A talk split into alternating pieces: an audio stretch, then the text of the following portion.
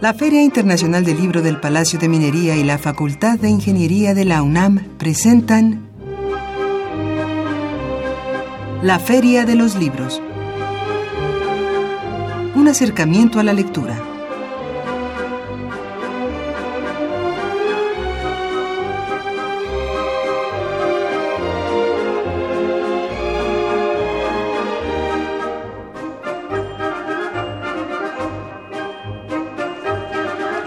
Amigos Escuchas, es un gusto encontrarnos nuevamente en este espacio de la Feria de los Libros, hoy lunes 8 de agosto del 2016. Los saludamos con el gusto de siempre en los controles técnicos Socorro Montes, en la producción Miriam Trejo Rodríguez, quien se integra a este equipo de trabajo de la Feria de los Libros. Bienvenida Miriam y mucho éxito en esta nueva etapa profesional. También nuestro amigo Marco Lubián, listo ya en los teléfonos para recibir sus llamadas, sus comentarios. Y aquí en la mesa los saludamos Salvador Ponce y Arfaxado Ortiz. Salvador, un gusto saludarte aquí en la Feria de los Libros. Muy buenas tardes, Arfaxad. Un gusto de estar aquí otra vez contigo. Y pues vamos recordando nuestras vías de comunicación. Primeramente, nuestro teléfono. Nuestro teléfono en cabina es 55 36 89 89. También estamos en Twitter, ahí somos arroba ferialibros. Y si gustan seguirme amigos, ahí soy Arfaxado Ortiz. Así que en Twitter nos encontramos y también nos saludamos. Y nos pueden escuchar a través del Internet. www.radiounam.unam.mx también tenemos nuestro correo electrónico que es la feria de los libros gmail.com y en Facebook somos Feria Internacional del Libro del Palacio de Minería. Y si gustan escuchar emisiones anteriores de la Feria de los Libros lo pueden hacer en www.radiopodcast.unam.mx y Salvador nos dice quién es nuestro invitado de hoy. Claro, esta tarde charlaremos en cabina con el poeta, coreógrafo y director de escena David Etier, quien detalles del segundo libro titulado Ones de Metal, publicado por Editorial Praxis. Tendremos nuestras eh, notas de pie de página con novedades editoriales para esta semana, así que preparen pluma y papel y nuestras recomendaciones de cartelera de actividades en torno al libro y la lectura para esta semana y les decimos los dos libros de obsequio que tenemos por la vía del teléfono. Un ejemplar de Los demonios del Edén, el poder que protege a la pornografía infantil de Lidia Cacho, colección México Roto, eh, editado por Proceso Grijalvo. Y también un ejemplar de La CIA, Camarena y Caro Quintero, la historia secreta de Jesús Esquivel, igualmente de colección México Roto, Proceso Grijalvo. Así es, esta colección que nos han ofrecido nuestros amigos de Proceso Grijalvo una mirada a nuestro país, a sus diferentes dificultades, circunstancias. Así que los primeros amigos que se comuniquen al teléfono 55 36 89 89 podrán llevarse estos dos libros de obsequio de la colección México Roto. Recuerdo que es una cortesía de nuestros amigos de Grijalvo Proceso. Y bien, pues vamos a nuestra primera cápsula, nuestra primera nota de pie de página para escuchar esta novedad editorial y ya regresar con nuestro invitado David Atie para que nos hable sobre su libro Rincones de Metal. Así que vamos a esta pausa y regresamos con más aquí en la Feria de los Libros.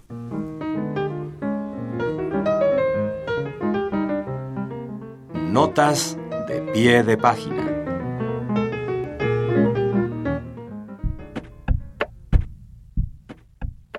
La Dirección de Literatura de la UNAM publicó Anatomía de una ilusión de Javier Perucho. Con un lenguaje sencillo, coloquial, pero siempre riguroso, Javier Perucho nos trae estas historias mínimas y sin embargo completas y complejas, por donde avanzan sus personajes a través de pequeños caos, pequeñas pesadillas borrosas. El autor se permite jugar con varios tonos. Por momentos es realista, por momentos sus minificciones, sin despegarse del mundo real, sin abandonar nunca la mirada crítica sobre la sociedad, tocan la frontera de lo caricaturesco o de lo absurdo.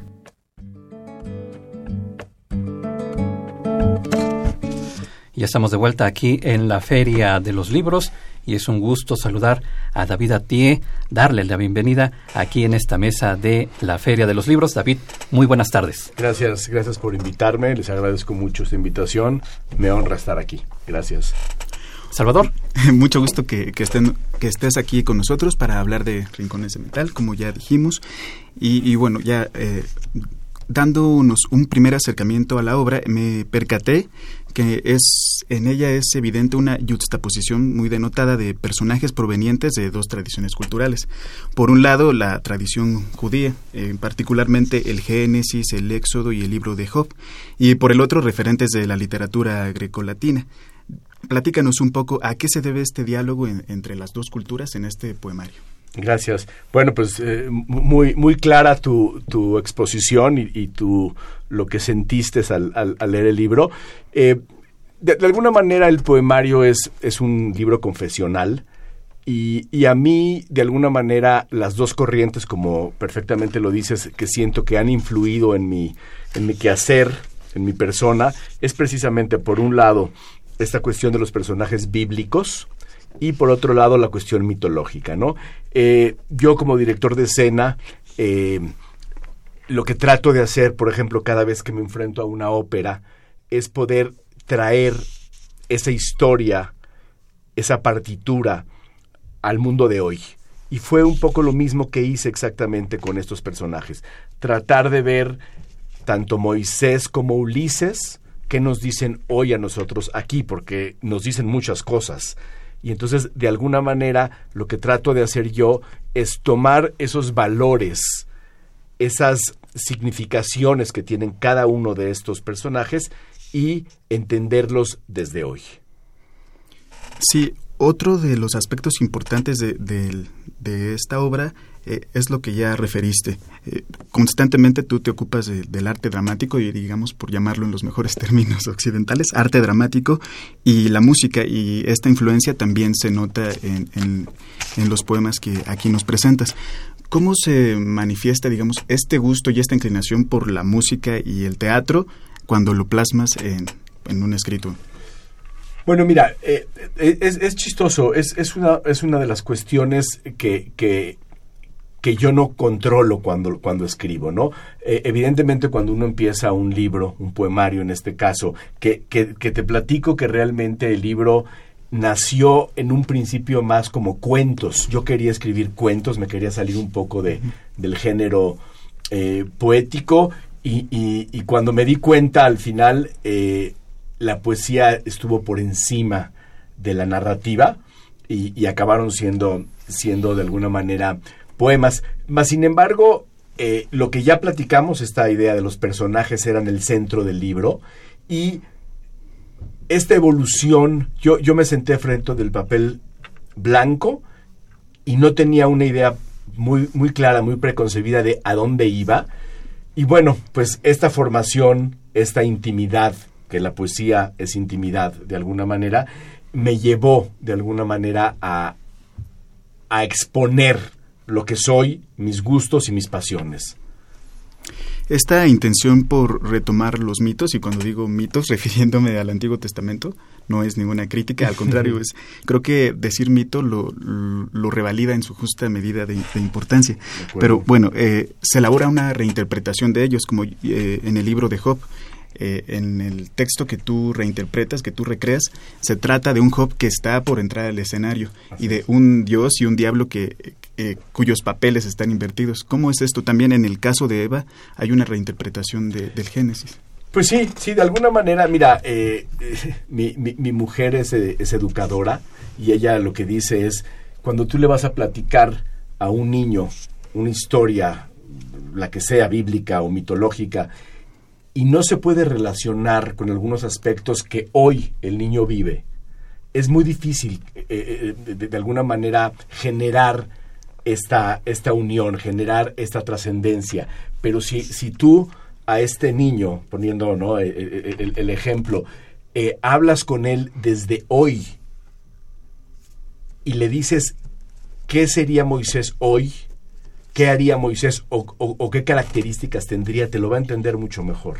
Entonces, un poco esta idea es, es, la misma, ¿no? Es, es agarrar eh, a un personaje mitológico, traerlo hoy en alguna situación que nos pueda de alguna manera transmitir, no, no a manera de, eh, ¿cómo decirlo?, de fábula, ¿no? O de, o de, o de algo, eh, ¿cómo decirlo?, más con moraleja, no, porque la poesía no va por ahí, pero sí de alguna manera darle estos valores, ¿no?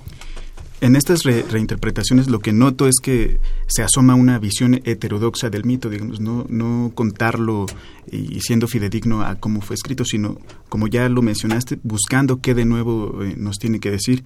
Y, en este contexto, por ejemplo, ¿cuál es la figura de, lo femenino, de, de la mujer, ya que estábamos hablando un poco de Eva y de esta reinterpretación? Bueno, aparece mucho la mujer, está, está Salomé también muy, muy presente, está Eva, está Penélope. Mm, eh, no, bueno, y otra vez un poquito lo mismo, ¿no? Eh, por ejemplo, el caso de Penélope, el, primero y el segundo texto del, del, libro son los únicos que tienen un vínculo como muy cercano. O sea, el segundo casi casi no lo entendería sino bueno, entender es, es, una palabra en la poesía eh, difícil, pero tienen un vínculo directo, ¿no? Penélope, a final de cuentas, en vez de tejer, es quien escribe la música que está directamente influyendo a Ulises. ¿no? En su, en su, en su devenir, en su regreso a Ítaca, ¿no?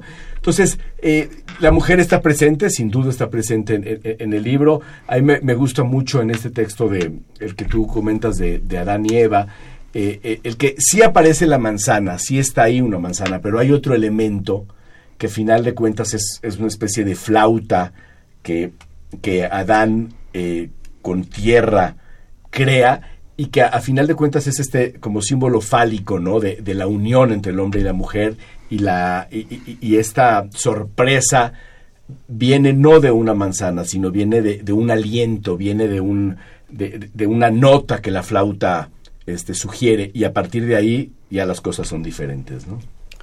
Estamos hablando, amigos, con David Atié acerca de su libro Rincones de Metal y ya que estamos muy poéticos en el amplio y buen sentido de la palabra, pues eh, Editorial Praxis nos ha hecho llegar ejemplares de obsequio. Tenemos dos ejemplares de este libro, Rincones de Metal, de nuestro invitado, por supuesto, pero va una pregunta.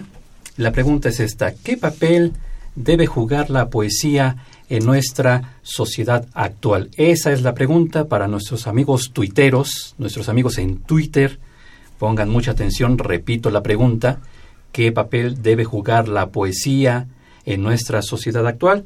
Los primeros que respondan, los dos primeros que respondan a través de la cuenta en Twitter, arroba ferialibros, se podrán llevar uno de estos dos, dos ejemplares del libro Rincones de Metal de David Atié, una cortesía de nuestros amigos de Editorial Praxis.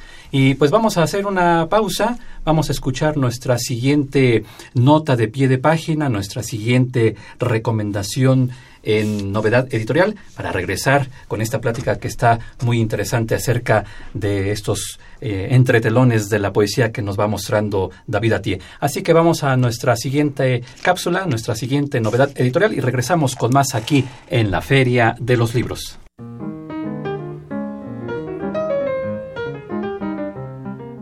Notas de pie de página.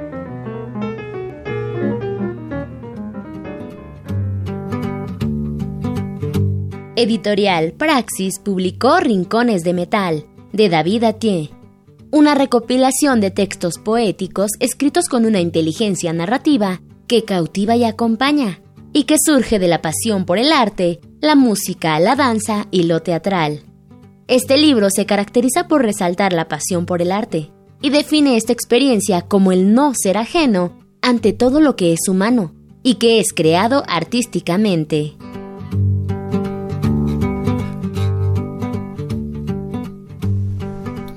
Estamos de vuelta aquí en la Feria de los Libros, platicando con nuestro invitado David Atié acerca de estos rincones de metal. Y eh, David también, entre sus muchas otras actividades, es, ya nos lo dijo, director de escena.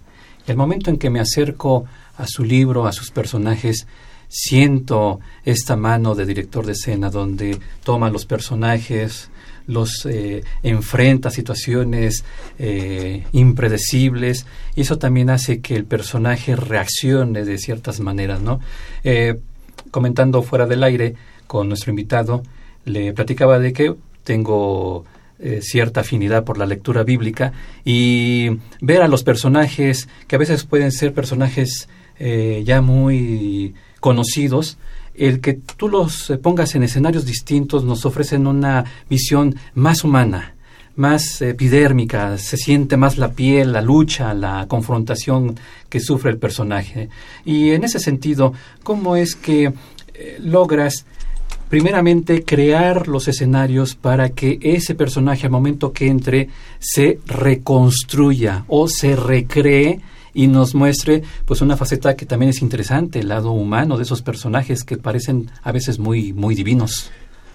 Sí, sí, sí, sí. Y, fíjate, de, alguna manera eh, creo que en general los personajes del Antiguo Testamento, sobre todo al principio, son muy humanos. Hay, hay, hay, hay, hay muchos errores.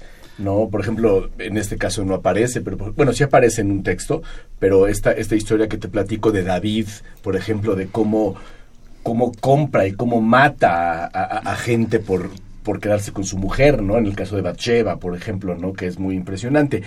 Mira, eh, de alguna manera, eh, qué bueno que dices esto, porque la idea es de la poesía es, es, es la un poco lo sensitivo, ¿no? Eh, a lo mejor me adelanto tantito, pero de la pregunta que haces, ¿no? Al público, este, yo creo que en un mundo como el que vivimos, tan masivo, que todos tenemos la misma computadora, todos vemos el mismo teléfono, todos hacemos lo mismo, pues la poesía es de lo poco personal que nos puede, que nos puede quedar. ¿no? Mientras la poesía eh, desaparezca, ahora sí seríamos unas máquinas. Y yo, particularmente, es ahí donde me siento David, donde me siento quien, quien soy, ¿no?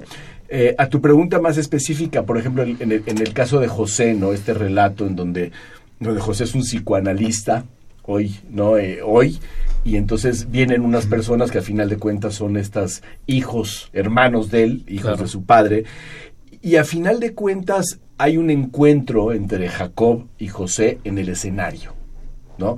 Evidentemente con, con, con las luces del escenario, con 10 personajes que son los hermanos sentados viendo esto, pues evidentemente se vuelve algo muy ritual, muy íntimo, y esas palabras que se dicen uno al otro, pues se, vuelven mucho más universales, eh, con un énfasis subrayadas, ¿no? Entonces, esas son un poquito las, las atmósferas donde yo quise llevar a, a estos personajes, ¿no?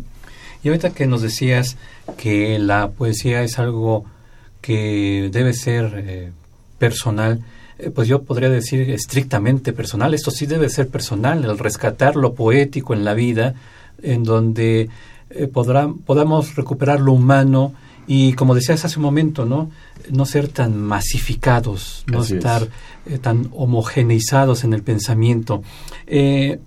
¿Por qué en particular? Digo, sabemos el trasfondo, pero ¿por qué en particular los personajes mitológicos o los personajes bíblicos te posibilitan a ti, Oscar, tener este acto personal de poesía? Eh, bueno, lo comentamos un poquito porque yo me siento un poco parte de todos esos personajes. Tengo parte de Moisés, tengo parte de Ulises. Eh, ¿Qué parte de Moisés? ¿Qué parte de Ulises? Bueno, de Ulises, eh, soy viajero, pero me gusta regresar a casa. El regreso a Ítaca siempre creo que es importante. Claro. Y la aventura fuera a lo mejor más, pero me gusta hacerlo. Y si está Penélope, pues mejor, ¿verdad? Y si Penélope estaba presente, pues bien. E, y fíjate, aquí te voy a, contestar de Moisés de una manera distinta. Yo hice que a Moisés le guste Mahler en el libro. Y entonces ahí me identifico con Moisés porque, porque me gusta Mahler. Esa imagen me gusta mucho, ¿no? Esa imagen de, de, un, de, un, eh, de un Moisés que si podríamos ponerle música de fondo, ¿no? Allá arriba en el monte Sinaí estuviese seguramente oyendo el adagietto de la quinta sinfonía de, De Mahler. de Mahler, ¿no? Eh, otra cosa, si me permites, de lo que decías hace ratito, seguramente conoces esta anécdota, eh, después de la Segunda Guerra Mundial, Teodor Adorno comentó un filósofo muy importante, comenta, después de Auschwitz no existe más la poesía, ¿no? Auschwitz, evidentemente, con todo lo que, lo que representa por el lado eh, muerte, campos de concentración, exterminio, pero también ahí está la palabra masificado. O sea, ¿no? Este, de, de una manera masificada, sistemática, mataron a, 6 millones de judíos y a muchísimos millones más de gentes.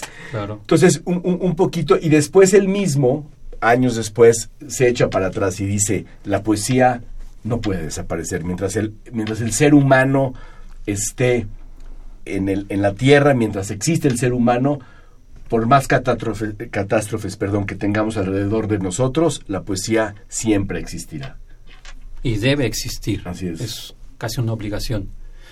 Para cerrar, este Salvador, que ya nuestro tiempo se está cortando. Híjole, me llama la atención lo, lo que mencionabas acerca de, de Adorno, porque para sintetizar, digamos que hay una lucha o una contradicción, una ambivalencia entre, entre el Oriente y, el Occidente, y él utiliza la metáfora para explicarla de Ulises como arquetipo de, de Occidente. Y yo cuando estaba leyendo tu libro dije, bueno, cinco adjetivos que con los que poder definir a Ulises, grandilocuente, astuto, tenaz, emprendedor, aventurero. Pensé, esto también podría servir para calificar a, Occidente, pero no pude hacer lo mismo con el Oriente. Tú, entre los personajes que tocas aquí, ¿cuál podría ser uno que escogerías para eso? ¿Para, para qué? Para, Que sea arquetipo Ah, de lo ¿de Oriente? De Oriente. ¿De los del libro? Este, O algún otro. Híjole, está, está, está buena la pregunta. Eh, mm, mira, a, a mí un personaje que me gusta mucho porque es muy humano es Moisés. O sea, Moisés y- y el texto de Moisés, que es uno de los que más me gustan aquí, es, es este, este héroe, este gran profeta que sabe llegar, eh, perdón, llevar a su pueblo a, a una meta muy clara, pero que final de cuentas va a morir como un hombre que Dios quiere que no sea santificado. No sabemos dónde está la tumba de Moisés. Moisés muere en el anonimato, ¿no? Entonces, no, no sé si contesto bien tu pregunta, eh, no, no lo sé, pero bueno, yo me quedo con, con esta imagen humana de Moisés. Moisés, el gran profeta, no puede entrar a la tierra, no puede morir y, ser recordado en una tumba, ¿no? Pues estamos llegando al final de nuestro programa. Leeré algunas de las llamadas. Por ejemplo, David, David Gómez Lezama dice que la poesía puede tener varias funciones, como despertar la sensibilidad en las personas y crear un imaginario a partir del contenido. Lourdes Muñoz nos dice que la poesía debe ser la expresión de la libertad y del amor, llevado de la mano de la paz y la prosperidad para la evolución humana en el amor. Y repito nuevamente nuestra pregunta para nuestros amigos tuiteros, ¿qué papel debe jugar la poesía en nuestra sociedad actual? Los primeros dos que respondan se podrán llevar este libro Rincones de Metal de nuestro invitado David Atié, a quien le agradecemos estos minutos para la Feria de los Libros. No, muchísimas gracias otra vez a ustedes, gracias por una plática tan, tan padre, tan profunda. Eh, creo que el libro es, es profundo, es, es este es un libro que tardé muchos años en escribir y bueno, ojalá el público lo pueda adquirir y lo pueda leer. Ahí está la recomendación, Rincones de Metal, David Atié, el autor, una publicación de Editorial Praxis. Y pues ya nos estamos despidiendo, los dejaremos con nuestra cartelera de actividades en torno al libro y la lectura, pero antes agradezco a Leslie Terrones por la elaboración del guion y la coordinación de invitados, a Miriam Trejo Rodríguez en la producción, a Araceli Madrigal y a Montserrat Rosas, las voces de nuestras cápsulas, a Marco Lubián en los teléfonos, en los controles técnicos en este momento, a don Humberto Sánchez Castrejón. Salvador, un gusto. Muchas gracias, Arfaxat. Nos vemos la próxima semana. Nos vemos y nos escuchamos el próximo lunes en punto de las 2 de la tarde aquí en la Feria de los Libros, Radio UNAM 860 de amplitud modulada y recuerden que leer es estar vivo. Muy buenas tardes amigos rediscuchas, como cada lunes es un placer saludarlos en esta Feria de los Libros para invitarlos a algunas de las mejores actividades culturales para esta semana. El miércoles 10 de agosto a las 19 horas, María de Lourdes Victoria presentará su más reciente libro que se titula La Casa de los Secretos, novela llena de pasión, ambición y misterios que nos sumerge en las tradiciones oaxaqueñas más exquisitas, sus exóticas fiestas y el dulce sabor de sus platillos ancestrales. Acompañará a la autora Sandra Fried y Mariana H. La cita es en el Centro de Creación Literaria Javier Villaurrutia que se ubica en Avenida Nuevo Número 91, Colonia Condesa. La entrada es libre.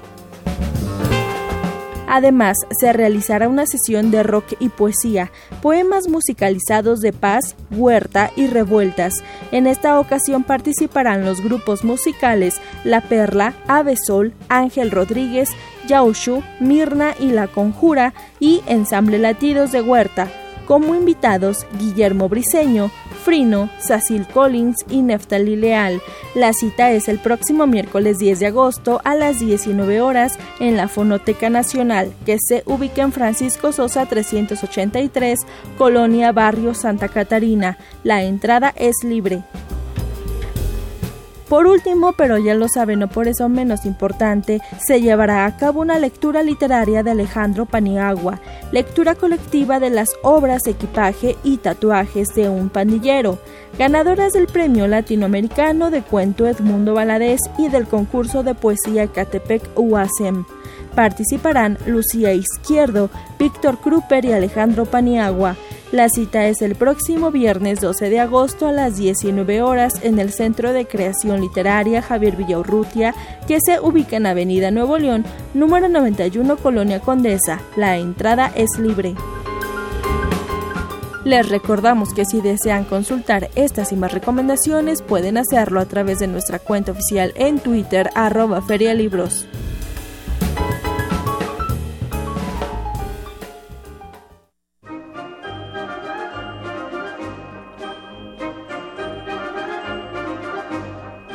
La Feria de los Libros. Un programa de la Feria Internacional del Libro del Palacio de Minería que organiza la Facultad de Ingeniería en coproducción con Radio UNAM. Idea original Fernando Macotela.